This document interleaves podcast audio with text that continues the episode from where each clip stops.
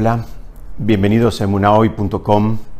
Mi nombre es Shaul Michanie. Vamos a estudiar hoy una mitzvah, un concepto que hay en la eh, Perashat Mishpatim, en la porción de la Torah que se llama Mishpatim, y vamos a tratar de analizarlo un poquitito, a ver cómo es que funciona esta figura del esclavo ibrí, del esclavo judío.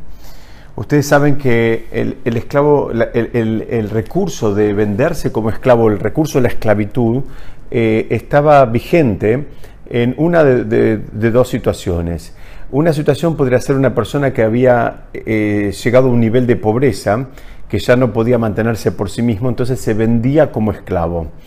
Eh, antes que nada debemos aclarar que el concepto de esclavo en el marco de la Torá no es el concepto de esclavitud que nosotros conocemos del mundo secular, sino que el concepto de esclavo es un concepto eh, muy elevado y que tenía, digamos, este, un montón de, de, restricciones y leyes para con el amo que tal es así que la, la termina diciendo aquel que adquirió un esclavo, para sí, en definitiva, adquirió un amo. ¿Por qué? Porque era, el, comportamiento era muy estricto para, para con el amo. El, ejemplo típico que da es que si van, eh, eh, que, si llegaba la hora de dormir y estaban los dos, el amo y el esclavo, y había una sola almohada, el amo debía darle la, única almohada que tenía a su esclavo, a diferencia de lo que cualquiera de nosotros pensaría como una reacción este, normal en el mundo occidental donde él se queda con la almohada y el esclavo, bueno, en fin, tendrá que arreglarse eh, sin almohada esa noche. No, simplemente para entender el lugar y la importancia que le da la Torah a un esclavo, eh, insisto, lo que llama un Ebedibri, un esclavo hebreo, es, eh, es, importante em, tener conciencia de, de, esa diferencia que hace la Torah. Entonces decíamos, una de las formas eh, por las cuales la persona podía llegar a estar en este contexto de esclavitud era, eh, lamentablemente, podía ser la pobreza. Una persona ya, digamos, con un nivel de indigencia eh, importante no podía mantenerse, se vendía como esclavo. La segunda opción es una opción un poquito más trágica, que es para el caso de una persona que robó y después, bueno, cuando fue sometido a juicio no pudo reparar no pudo devolver lo que él había robado, entonces le quedaba ese recurso de venderse como esclavo a la persona que le había robado hasta tanto pagar esa, deuda. Sería, esta es la figura del esclavo hebreo. Entonces dijimos dos, dos, dos con dos eh, situaciones. Una, pobreza, dos, robo e imposibilidad de pago, por ende también viene la esclavitud. Entonces, estamos separados en, en el libro de Shemot, en el libro Éxodo, capítulo 21, eh, estoy en el versículo 5, y eh, en un momento dice que si, dice así, pero si dijera el siervo, amo a mi Señor, a mi mujer y a mis hijos, no saldré libre. Es decir, estamos hablando del caso de que ya le llegaba la posibilidad al esclavo hebreo de salir en libertad, y él dice, no, no, yo amo mi situación actual, yo amo a mi, a mi patrón, amo a mi mujer, amo a mis hijos, no quiero salir libre. Entonces, acá aparece la figura que vamos a analizar hoy. Dice, entonces lo llevará su amo a la corte y lo llevará a la puerta o a la jamba de la puerta y le, le perforará su amo la oreja con el punzón y lo servirá para siempre. Es decir, el amo lo tenía que llevar primero al tribunal rabínico y después lo tenía que llevar a, la puerta, en hebreo es a, donde está la puerta, donde está la mezuzá, en, ese lugar, y ahí le tenía que perforar la oreja derecha. Entonces, hay, muchas preguntas en relación a esto. La primera pregunta es, ¿por qué la oreja? Si en realidad si él robó, robó con las manos, ¿por qué entonces le agujereamos la oreja? Le deberíamos estar agujereando las manos, que es con lo que habitualmente las personas cometen el robo. Eh, y hay otras preguntas. ¿Por qué en ese lugar la Torah especifica dónde hay que agujerearle la oreja? No dice agujerearle la oreja en cualquier lugar o en el tribunal rabínico, sino que te dice abajo de la puerta, en la jamba de la puerta o en la mesusa. Da una referencia de lugar que también vamos a tratar de entender por qué. Entonces, eh, para, para, profundizar un poquitito en cómo funciona todo, toda esta mitzvah y todo este, este este procedimiento para con respecto al, esclavo ibrí, vamos a ver, yo quiero comentarles dos tratados que, o, dos temas que hay en dos eh, tratados del Talmud distintos. Uno está en Nedarim, que simplemente trae una expresión que dice, Suma Hashub Kemet. Dice, un ciego es considerado, es tan importante como un muerto. O sea, una persona que no puede ver está considerada como muerta.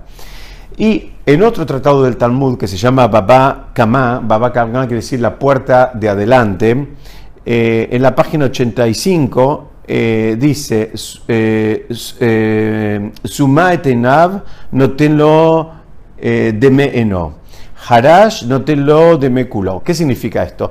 Ahora está hablando de daños, es decir, si una persona le hizo un daño a su compañero, ¿qué significa? Trae dos casos. Si lo dejó ciego, si una persona dejó ciego a su compañero, entonces la Gemara trae que debería pagarle, eh, el que ocasionó esa ceguera, debería pagar el valor de los ojos. Ahora vamos a ver que en realidad el valor de los ojos no es cuánto valen los ojos, sino que el, método que utiliza la Torah para evaluar estos daños es, eh, se fija cuánto vale un esclavo eh, o cuánto valía en su época una persona que se vendía como esclavo eh, con, digamos, eh, con, el don de la vista y cuánto vale una persona que se quería vender como esclavo ya sin ese don de la vista. Y la diferencia es lo que él le tenía que pagar, que sería lo que él se había depreciado, lo que se había devaluado. Hay, hay muchas condiciones, pero simplemente para dejar eh, una idea de cómo funcionaba esto de evaluar, de evaluar, perdón, de evaluar cuánto hay que pagar por cuánto valen unos ojos. Los ojos se consideraban en función de la depreciación que sufría un esclavo ante su ausencia. Ahora, lo interesante de esta segunda Gemara que estamos analizando, que es Babacamá, que trae que, que si lo, eh, lo, lo, dejó sordo al compañero, supongamos que vino y tocó con una especie de trompeta muy poderosa, algo que le causó una sordera, dice, ahora lo tiene que pagar el valor que esa persona tenía por completo. Es decir, no solo paga el daño parcial, sino paga lo que llamaríamos hoy en el mundo de los seguros, lo paga por destrucción total.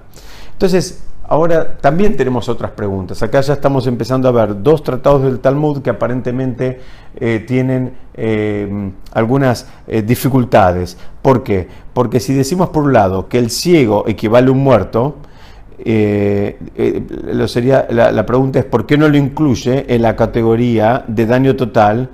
Y solo lo considera como daño parcial. Es decir, en un lado, un tratado del Talmud nos dice que un, ciego es equivalente a un muerto, y en otro lado dice, si un compañero deja ciego a otro, le paga lo que cuestan los ojos, digamos, el valor de los ojos, o sea, lo, lo considera como daño parcial y no como daño total.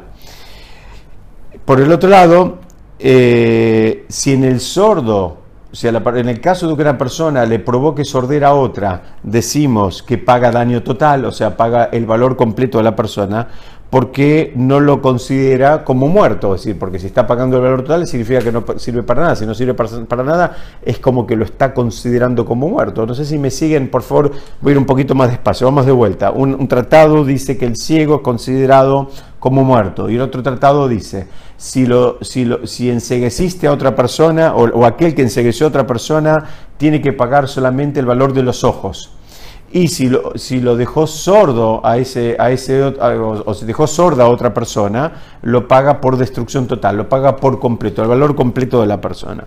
Entonces, em, eh, vemos que acá hay, hay, un poquito de complicación y eso es lo que vamos a tratar de entender hoy. Y en relación a eso nos va a ayudar a entender la primera parte de Stratagem. Entonces, Primero lo que tenemos que entender, hay una comparación que hacen los hajamim, es muy, es muy difícil cuando uno le dicen qué sentido eh, es más importante, qué sentido es más valioso, pero digamos, el Talmud nos da algunas pistas y, nos explica un poquitito cuál es su sistema de, de, ponderación en relación a los sentidos que tiene la persona. Entonces, ¿cómo es esto? Dice, eh, digamos, hay, hay una condición que es distinta en el oído en relación a la vista y al, olfato. Principalmente la comparación la traen los sabios en relación a la vista y al oído. Dice así, en los ojos em, se caracterizan por, por un lado, entra información al cuerpo, o sea, eh, eh, eh, entra algo al, al, al, cuerpo, decíamos, a través de la vista, y también sale algo de, los ojos, que es, digamos, podrían ser las lágrimas. En general hay como un ida y vuelta, es un mecanismo de ida y vuelta.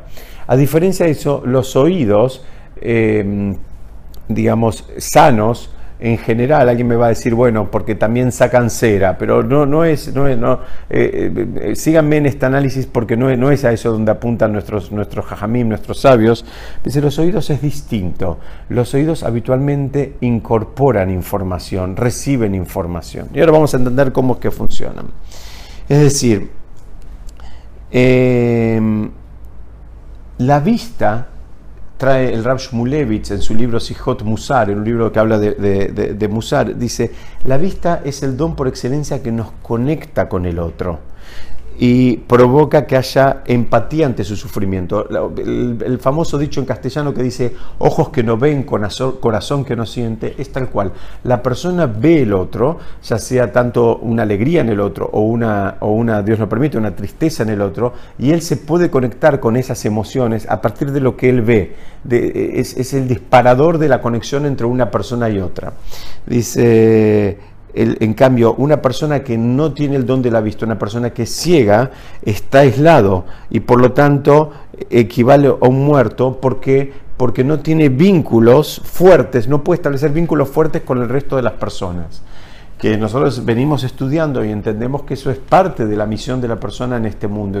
El, judaísmo nos pide una interacción con las personas. El judaísmo no nos pide que nos quedemos meditando solos arriba de una montaña, sino que interactuemos de manera elevada con las personas. Entonces vemos que la vista es un don necesario para cumplir esa misión que nosotros tenemos en la vida, que es la interacción con las personas. Ahora empezamos a entender por qué hay un tratado del Talmud que dice que el ciego es considerado como muerto. ¿Por qué lo considera como muerto? Porque el ciego está imposibilitado de conectarse en profundidad con el otro y compartir con él tanto la alegría como los sufrimientos. Este sería un primer punto. Ahora, em, eh, dice, la vista, según otro comentarista clásico que se llama Barbanel, dice, dispara muchas más emociones y sentimientos que el oído. Y digamos, una persona, eh, va por el mismo lado, pero él dice, una persona sin la capacidad de la vista, sus sentimientos para con el prójimo son menores y es más parecido a un robot. Es una persona que puede hacer cosas, que puede inclusive hasta hacer mitzvot, pero que tiene una conexión mucho menor con el compañero. El Maharal de Praga va un paso más adelante y dice que eh, él, considera el, el oído él considera como el, don de recepción por excelencia que tiene la persona. La capacidad de recibir por excelencia que tiene la persona la tiene a través del oído. Y el oído tiene que hacer un trabajo. El oído, digamos, la vista, lo que ve queda como si fuera grabado, tiene un impacto, nos guste o no nos guste, lo que vimos nos impacta. La vista todavía tiene inclusive un recurso de defensa, que es los párpados. La persona puede cerrar los ojos si hay algo que no lo quiere ver, pero el oído no tiene ese recurso. El, don del oído eh, es algo que, eh, digamos, recibimos cosas eh, aún contra nuestra propia voluntad, escuchamos cosas aún contra nuestra propia voluntad. Pero ¿qué pasa? Hay un trabajo que hay que hacer que es mucho más sutil y mucho más eh, fino, que es que la persona eh, después, a partir de lo que escucha, tiene que evaluar y tiene que definir y tiene que ver qué cree de lo que escuchó, qué todavía le falta, qué cosas le, generan sospechas y qué cosas, digamos, y emociones va a dejar entrar a partir de lo que escuchó. Es decir, el don de escuchar es un don que no se termina con, el, digamos, en, una primera etapa, sino que es un, don que tiene, eh, que tiene varios recursos. Inclusive puede ser que la persona reciba algo eh, que escuchó en un momento muy distante del, momento en que lo escuchó. Es decir, puede ser que escuche algo en el momento uno y la persona lo termine recibiendo como válido eh, mucho tiempo después, inclusive muchos años después. Es el famoso comentario de cuando los hijos decimos que entendemos enseñanzas de nuestros padres, a veces muchos años después de que las recibimos, incluso eh, tal vez recién en el momento en que a su vez nosotros somos padres. Es decir, el, oído, el trabajo que tiene que hacer, eh, es, un trabajo eh, muy profundo de discernimiento y de evaluación. Es muy interesante porque aún en hebreo moderno, la, palabra, eh, digamos, las orejas, se dice osnaim. y la palabra mosnaim, que tiene la misma raíz y solamente difiere en una, en una primera letra, quiere decir balanza. Entonces, explican nuestros sabios, el problema que tuvo esta, esta persona, esta persona que decidió en lugar de salir libre cuando tenía la chance de ser libre, y él decide quedarse como esclavo porque le gustaba eh, ese ámbito, porque estaba cómodo en ese ámbito, el, primer problema que él tuvo es un problema serio de... Em, digamos, de procesamiento de la realidad. Él no pudo procesar la realidad de, una manera correcta. Él no la pudo evaluar, que ese es el trabajo que debe hacer uno a partir de lo que escucha. Y es por eso, explican nuestros sabios, este es uno de los motivos por los cuales se le agujereaba justamente la oreja. Es porque esta persona, su conexión con la realidad estaba, estaba, estaba digamos, desbalanceada.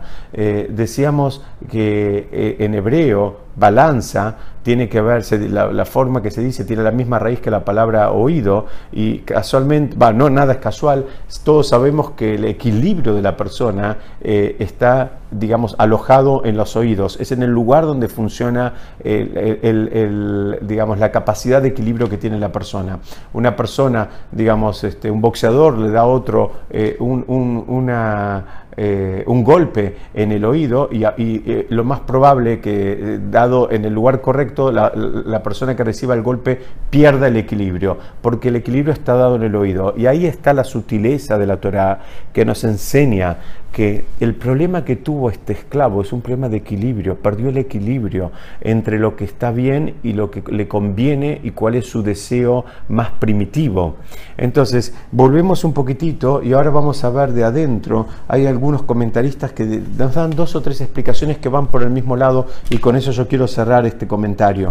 Dice así, dice... Eh, Primero, nosotros muchas veces repetimos en la Torá y en nuestras plegarias cotidianas, repetimos muchas veces la salida de Mitzrayim, la salida de Egipto. Ahora dentro de poquito tiempo vamos a celebrar el, que tiene que ver con conmemorar esa salida de Egipto. Y muchos preguntan, ¿por qué hay que repetirlo tantas veces? Dice, no, porque tenés que entenderla, está puesto tantas veces para que no te olvides que la idea de que saliste de Egipto es para ser libre o, eh, si se quiere, esclavo de, de Hashem, esclavo de Dios, de Dios para adorarlo y para, eh, digamos, profesar su, su, programa eh, en, este mundo. Ahora, la persona que en lugar de eso decide ser esclavo de otra persona, ahí también ya vemos bien claro que tiene un problema de equilibrio. La persona eh, se, se, mareó directamente. Entonces, el primer caso, digamos, la primera explicación que va por este lado es que esa persona se degradó y elige ser esclavo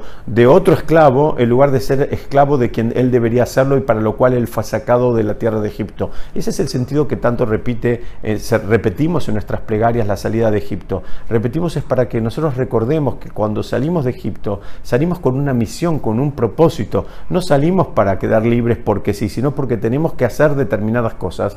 Y hay gente que está esperando que hagamos esas cosas. Es decir, y las cosas que cada uno de nosotros puede hacer y tiene que hacer, lamentablemente eh, eh, son irreemplazables. Lo que cada uno de nosotros no haga, no hay otro que lo va a hacer por nosotros. Y eso es una primera y gran enseñanza que tiene que ver con el concepto de la libertad versus la esclavitud. Esta persona se baja, se baja del proyecto divino y dice, no, yo prefiero ser esclavo de este otro. Es decir, no entendió que él fue sacado de Egipto simplemente como para cumplir una misión y él se baja de la misión.